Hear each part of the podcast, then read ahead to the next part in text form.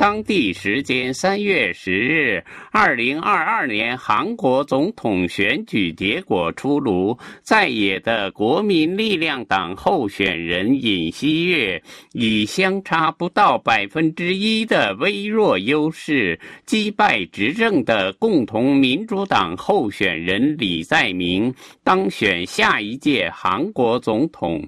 日本对尹锡悦当选表示欢迎。日本。首相岸田文雄十一日与尹锡悦举行电话会谈，双方都表示日韩关系十分重要。日本方面认为尹锡悦有亲日倾向。从家庭因素上看，其父尹启仲是一位经济学家，曾就读于日本一桥大学，并在该大学担任过客座教授。日本希望尹锡悦。就任总统后，能够改善在文在寅任总统期间处于邦交正常化以来最严峻状态的日韩关系系。在外交政策方面，尹锡悦主张对朝鲜和中国采取更强硬的立场。提倡降低对华依赖度，强调朝鲜不实现无核化就不给予经济援助，也不会放松制裁，并有志解决目前处于对立中的日韩关系中的。多重历史问题的确，目前日韩之间所面临的问题，与其说是现实问题，更多的是历史问题。首先，他要解决的就是日韩之间的慰安妇问题。日本与韩国在二零一五年十二月就二战时期性奴隶慰安妇问题达成。协议，日本表示由衷的歉意，并拿出十亿日元为韩国慰安妇设立救助基金。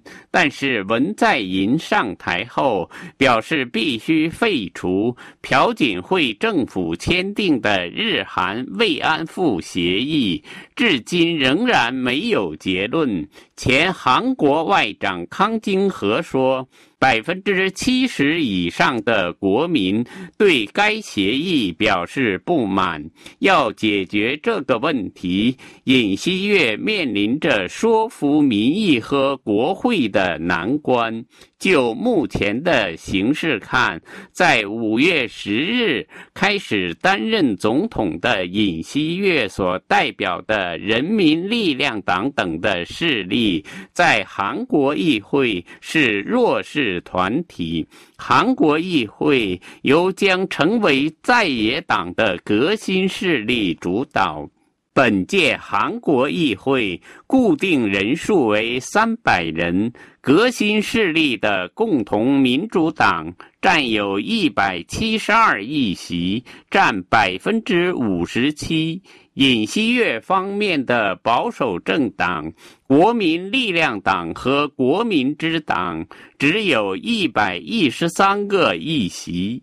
在韩国，重要的议案必须得到国会全体议员。